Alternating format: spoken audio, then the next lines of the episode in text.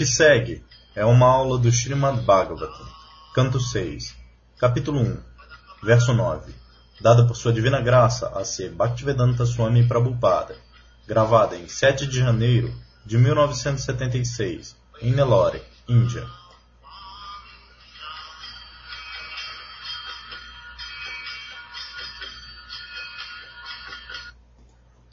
Srila Prabhupada lê do Srimad Bhagavatam. Bhyanyat Papam Janamapyatmanohitam Karoti Bhuyo Vivasha Prayashchitam Matokatham Tradução. Maharaja Parikshit disse Pode ser que alguém saiba que a atividade pecaminosa lhe é prejudicial, pois ele realmente vê que um criminoso é punido pelo governo e hostilizado pelas pessoas em geral, e porque fica sabendo através das escrituras e dos sábios eruditos que quem comete atos pecaminosos é atirado a condições infernais na próxima vida. Entretanto, apesar de ter esse conhecimento, ele é impelido a cometer pecados vezes e mais vezes, mesmo após executar atos de expiação. Portanto, que adianta tal expiação? Shirala Prabhupada leu o verso 10. क्वाचिन्निवार्तते भद्रात् क्वचिच्चारति tat punaha prayaschitam bharatam manikunjara shouchavat. Tradução Maharaja Parikshit disse Às vezes alguém que faz tudo para não cometer atos pecaminosos é novamente envolvido pela vida pecaminosa.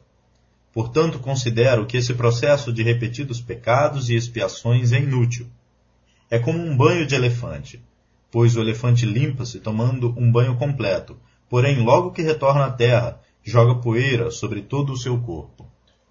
Srila Prabhupada inicia a explicação. Em todo sistema religioso existe um processo de expiação. Na religião cristã existe o processo de expiação chamado confissão. Maharaja Parikshit é um político prático ele disse que ele tinha também a experiência que um criminoso é punido e, de novo, ele comete atos criminosos. Hoje em dia, nós também vemos, praticamente, que o governo tem decretado tantas leis contra a criminalidade, mas a criminalidade continua, sem parar. Nós temos experiência prática, assim como nós explicamos na noite passada, que no aeroporto, a checagem de segurança ela acontece para todo mundo. O que significa que, depois de tanta educação, cada um de nós, nós somos desonestos. Esta resposta está lá nos Shastras. Yasyasti Bhaktir Bhagavatya Kinchana Sarvaiguna Statra Samasate Suraha.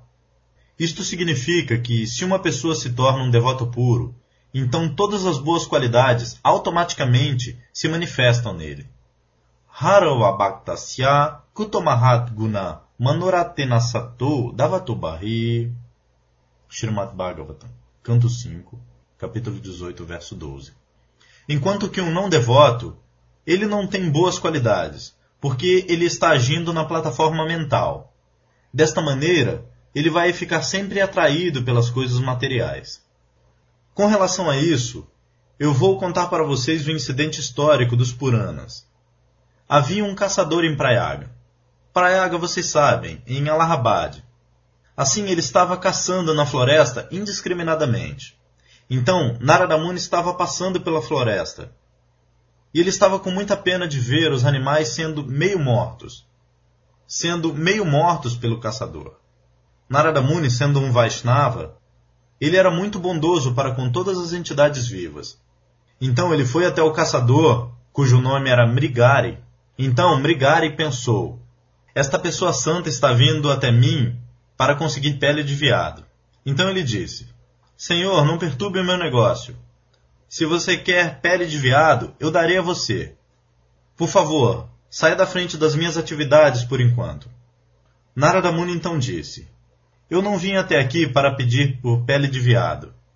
Mas eu simplesmente peço a você que, se você quer matar os animais, então, mate-os totalmente. Por que você está matando pela metade? O caçador disse: Qual é a diferença entre matar completamente e matar pela metade? Na verdade, ele não tinha ideia sobre papa e punha. Na realidade, aqueles que são caçadores de animais, eles não podem entender o que é vida espiritual, o que é Deus, o que é vida pecaminosa e o que é vida piedosa. Existe um verso no Srimad Bhagavatam, falado por Parikshit Maharaja. Nivrita Tarashai Rupagiyamanad Bhaval Shadak Chotra Manobirama Kautama Shloka Gunanuvadat Pulmão Viradita Vinapashugnat Srimad Bhagavatam, canto 10, capítulo 1, verso 4. Uma pessoa não consegue se afastar deste canto do mantra Hare Krishna, a menos que ele seja um caçador de animais. Então Narada Muni disse: se você mata o animal totalmente, isto é menos pecaminoso do que se você o mata pela metade. Narada Muni disse: Não, se você mata o animal pela metade, isto é mais pecaminoso do que se você o mata completamente. O caçador disse: Desde a minha infância eu fui ensinado dessa maneira pelo meu pai. Eu não sei o que é pecaminoso e o que é piedoso. Narada Muni, como Vaishnava, o aconselhou: Pare este negócio de caçar. Eu darei a você o seu sustento. Assim o caçador, tendo visto um Vaishnava, estava um pouco convencido sobre a vida espiritual. Então ele disse: Senhor, se você prover o meu sustento, então eu posso abandonar este meu negócio. Então Narada Muni sugeriu: Você e sua esposa devem vir comigo. Eu farei arranjos para sua sobrevivência. Abandone este negócio. Assim, eles seguiram a instrução de Narada Muni, o mestre espiritual. E eles foram com Narada Muni e se sentaram num lugar às margens do Ganges, em Prayaga. Narada Muni deu a eles uma planta de tulasi. E eles se sentaram perto da planta de tulasi. E ele os aconselhou: continuem cantando o mantra Hare Krishna. Enquanto isso, na vila, as pessoas comentavam que o caçador se tornou um Vaishnava. Vamos vê-lo. Assim, as pessoas estavam vindo para visitar e elas traziam coisas. Este é o costume ainda hoje, na Índia, que quando você vai ver alguma deidade ou um Vaishnava assado, você leva alguma coisa. Uma pessoa dá arroz ou ata, você dá a eles contribuições, Assim ele pensou que Narada Muni estava mandando o ata, o arroz, dal e tudo mais. Então ele ficou confiante de que ele não iria morrer porque ele estava cantando o mantra Hare Krishna. E desta maneira ele gradualmente se tornou um Vaishnava perfeito, porque ele estava cantando sob a instrução do mestre espiritual e sem cometer atividades pecaminosas. Assim como nós estamos na sucessão discipular de Narada Muni, Neste movimento para a consciência de Krishna, nós estamos propagando o mesmo princípio, que não cometa atividades pecaminosas e cante o mantra Hare Krishna. Assim, um dia, Narada Muni pediu a seu amigo, Parvata Muni, Eu tenho um discípulo, vamos vê-lo. Então, quando Narada Muni e Parvata Muni estavam vindo, aquele mesmo caçador, que tinha se tornado agora um Vaishnava, ele foi receber o seu mestre espiritual, Assim, enquanto ele estava caminhando na direção de seu mestre espiritual para recebê-lo, pelo caminho ele estava pulando em tantos lugares. Então Parvata Muni perguntou a ele: Por que você está pulando no caminho enquanto vem até nós? O caçador, o Vaishnava, ele respondeu: Senhor, havia tantas formigas no chão, por isso eu estava tentando evitar esmagá-las. Então Parvata Muni estava surpreso que, este homem era um caçador e ele matava animais pela metade. Agora, porque ele se tornou um Vaishnava, ele não está preparado sequer para matar uma formiga. Assim, este é um exemplo prático de que se uma pessoa se torna devota do Senhor, todas as boas qualidades se manifestam em seu corpo. Por isso, Shukadeva Goswami respondeu ao Maharaja Parikshit: Você está dizendo corretamente que simplesmente pela expiação, simplesmente pela punição, uma pessoa não pode se tornar honesta. Praticamente falando, se você decreta leis para fazer as pessoas honestas, isto é impossível de se fazer. Então, Shukadeva Goswami disse: Karmana karmanirharo nahyatyantika ishyate avidvat adhikaritvat prayaschitam vimarashanam. Shukadeva Goswami disse: Ó filho de Veda Vyasa. Shukadeva Goswami, o filho de Veda Vyasa. Shukadeva Goswami é o filho de Vyasadeva. Ele respondeu: Meu querido rei, desde que ações voltadas para neutralizar atividades impiedosas também são frutivas, elas não vão libertar a pessoa da tendência de agir fruitivamente. Pessoas que se sujeitam às regras e regulações da expiação não são nada inteligentes. De fato, elas estão no modo da escuridão. A menos que uma pessoa esteja livre do modo da ignorância, tentar contra-atacar uma ação através de outra é inútil, porque isto não vai arrancar a raiz dos desejos de uma pessoa. Assim, muito embora a pessoa possa parecer superficialmente piedosa, ela, sem dúvida, tenderá a agir impiedosamente. Por isso, a verdadeira expiação é a iluminação em conhecimento perfeito, Vedanta, pelo qual uma pessoa entende a suprema verdade absoluta. Neste verso, existe uma palavra em particular, Vimarshanam, o significado deste Vimarshanam é conhecimento pleno do Vedanta. Então, Shukadeva Goswami continuou a falar: Meu querido rei, se uma pessoa doente come alimento puro e não contaminado, prescrito por um médico, ele é gradualmente curado e a infecção da doença não pode mais tocá-lo. Se uma pessoa segue os princípios regulativos do conhecimento ele gradualmente progride em direção à liberação da contaminação material. Por isso, no Vedanta Sutra, está dito que Atato Brahma Jigyasa. Agora, esta vida, a forma humana de vida, o propósito dela é simplesmente indagar sobre o Brahman.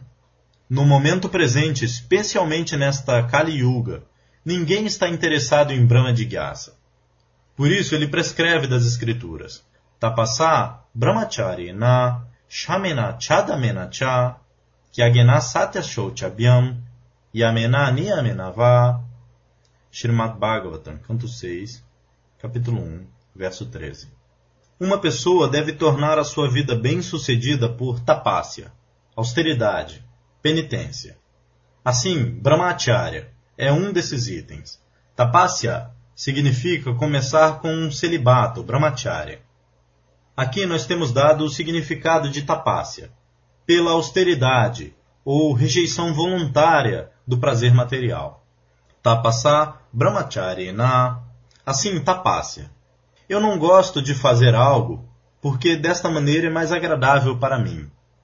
Mas, pelo bem do meu avanço espiritual, eu devo ter isto. Isto é chamado tapácia.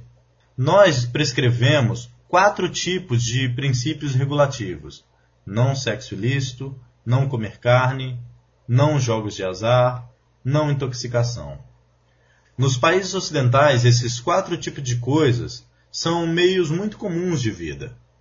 Nos países ocidentais, praticamente 100% da população eles são viciados nessas atividades pecaminosas. Assim, na nossa sociedade, qualquer um que se junta ele tem que aceitar esses quatro princípios regulativos da vida. Assim, brahmacharya, celibato, sexo, proibição de vida sexual, especialmente vida sexual ilícita. A menos que uma pessoa seja casada, a vida sexual não é permitida. Isto é chamado brahmacharya. Tapasya começa com um brahmacharya, vida de celibato, ou aceitar uma esposa apenas. Isto é tudo. Então, Shamena. Shamena, controlando os sentidos, controlando a mente. Shamena Damena Cha. Estas duas coisas são necessárias. Nós não devemos nos tornar servos da mente. Nós devemos nos tornar senhores da mente. E Tyagena. Tyagena. Por isso, no Shastra, o processo da caridade é recomendado. No Bhagavad Gita, isto também é recomendado que Jagyadana Tapakriya Natyajam Karyamevatat porque eu renunciei a este mundo, isto não significa que eu devo abandonar o processo de realizar Jagya, Dana e Tapasya. Isto é enfatizado mais adiante. Jagya Dana Tapakriya Pavanani Manishinaha. Mesmo que você pense que você é muito avançado, ainda assim, você não deve abandonar estes três processos, que significam realização de Jagya, dar em caridade e realizar tapácia. A pessoa deve então controlar a mente e os sentidos, dar em caridade, ser veraz, limpo e não violento, seguir os princípios regulativos e regularmente cantar o santo nome do Senhor.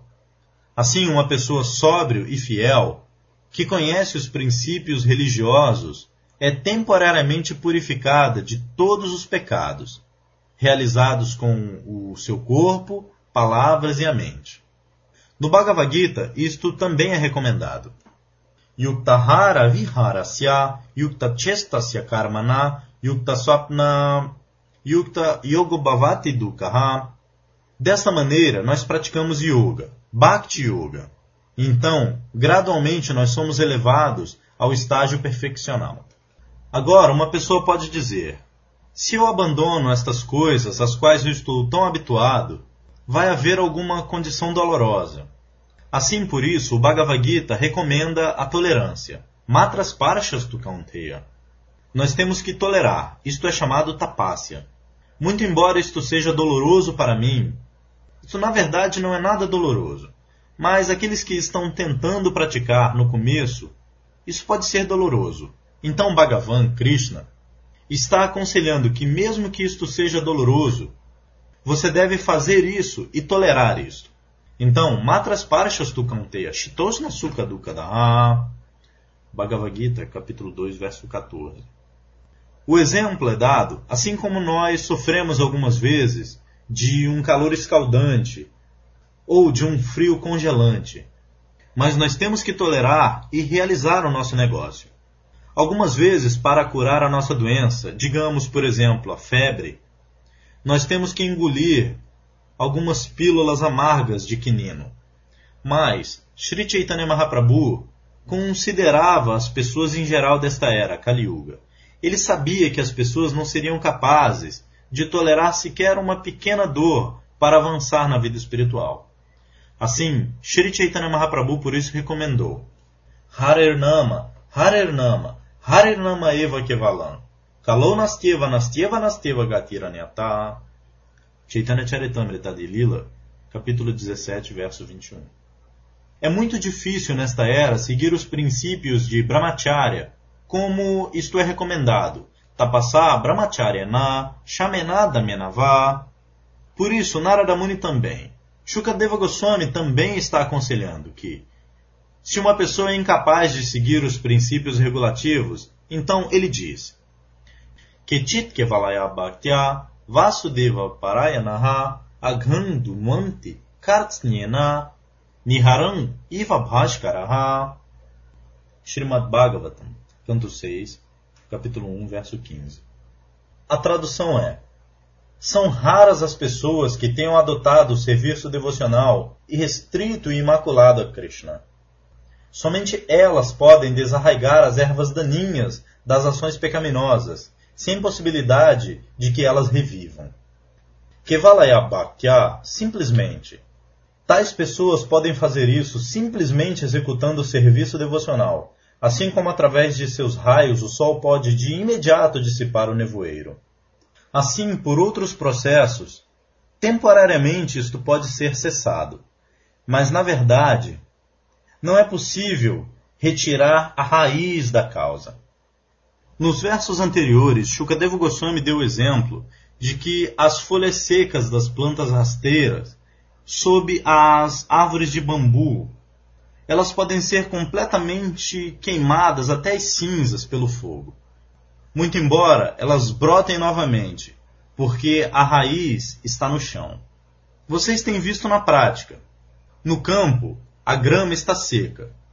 E algumas vezes se põe fogo e ela queima até as cinzas. Mas tão logo chegue a estação das chuvas, de novo elas brotam e se tornam verdes. A ideia é que você pode realizar religião, cerimônias ritualísticas, mas se seu coração não está limpo, simplesmente por realizar estas cerimônias ritualísticas, você não será purificado. Assim, nós temos dois desejos: desejos piedosos ou desejos impiedosos. Assim, seja que você se torne desejoso de fazer coisas piedosas ou desejoso de fazer coisas impiedosas, o sofrimento deste mundo material continuará. Isto está dito no Bhagavad Gita. Urdvangachanti satvasta madetishta nirajasaha jaganya gunavritista adogachanti tamasaha Bhagavad Gita, capítulo 14, verso 18. Assim, pelas atividades piedosas, você pode ser elevado aos sistemas planetários superiores nos planetas celestiais. Mas isto não significa o fim dos seus sofrimentos no mundo material. Krishna diz, por isso, a Brahma, Bhuvanao Lokam, Punaravartino Arjuna, mesmo que você seja promovido a Brahma Loka, onde o padrão de vida, a duração de vida é muito, muito grande. Ainda assim, você não pode evitar estas dores e prazeres materiais. Porque depois de terminar a ação resultante de suas atividades piedosas, você virá. Você terá que voltar de novo para estes sistemas planetários inferiores. Kshinepunye Punarmartyalokam Vishanti. Depois que a ação resultante das atividades piedosas é terminada, você é de novo arrastado para dentro deste sistema planetário inferior. Por isso, a menos que você aceite o caminho devocional Bhakti, porque Krishna diz Bhaktyamam Abhijanati Yavanyas Chasmitatvataha, Bhagavad Gita, capítulo 18, verso 55. Se você quer entender Deus, Krishna, então você tem que aceitar o único caminho, Bhaktya, Bhakti, ou o serviço devocional. Nós discutiremos mais amanhã sobre esta Bhakti Yoga. E hoje, deixe-nos terminar por aqui. Muito obrigado. Fim.